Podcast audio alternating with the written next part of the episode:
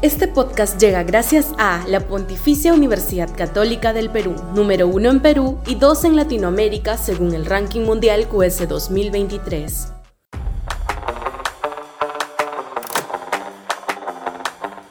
Un Milei peruano. Sudaca, Perú. Buen periodismo. En cuanto a su carácter disruptivo, como el que exhibe el candidato argentino Javier Milei, sí hay posibilidades de que surja algún símil peruano.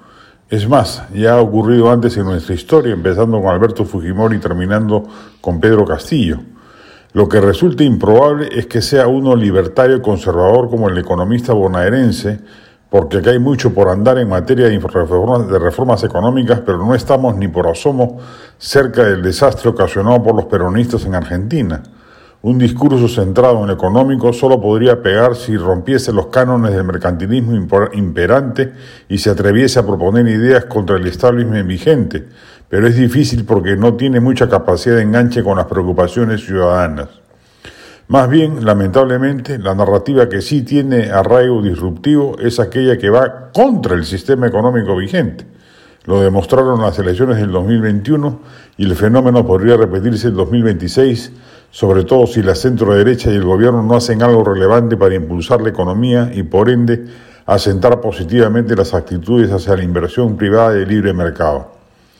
Según la encuesta de Ipsos que hemos referido en varias ocasiones, las principales inquietudes cívicas van por el lado de la inseguridad ciudadana y la corrupción.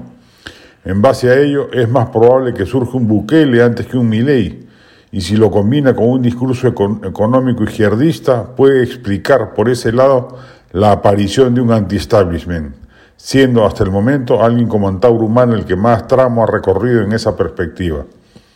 Lo cierto es que un Milei o un Bukele de izquierda, el mandatario salvadoreño ya lo es, es el escenario más probable en el futuro electoral peruano. Y mientras, y mientras avanzamos hacia ello, la prensa mayoritaria, la clase empresarial y los políticos de derecha creen que la estabilidad mediocre de Dina Boluarte merece contemplaciones y espíritu acrítico dejándole servida la mesa a quienes construyen su narrativa en base a la hipótesis de que Boluarte, Otárola y la derecha son lo mismo y es el orden establecido al que hay que derrotar en el siguiente proceso en las urnas.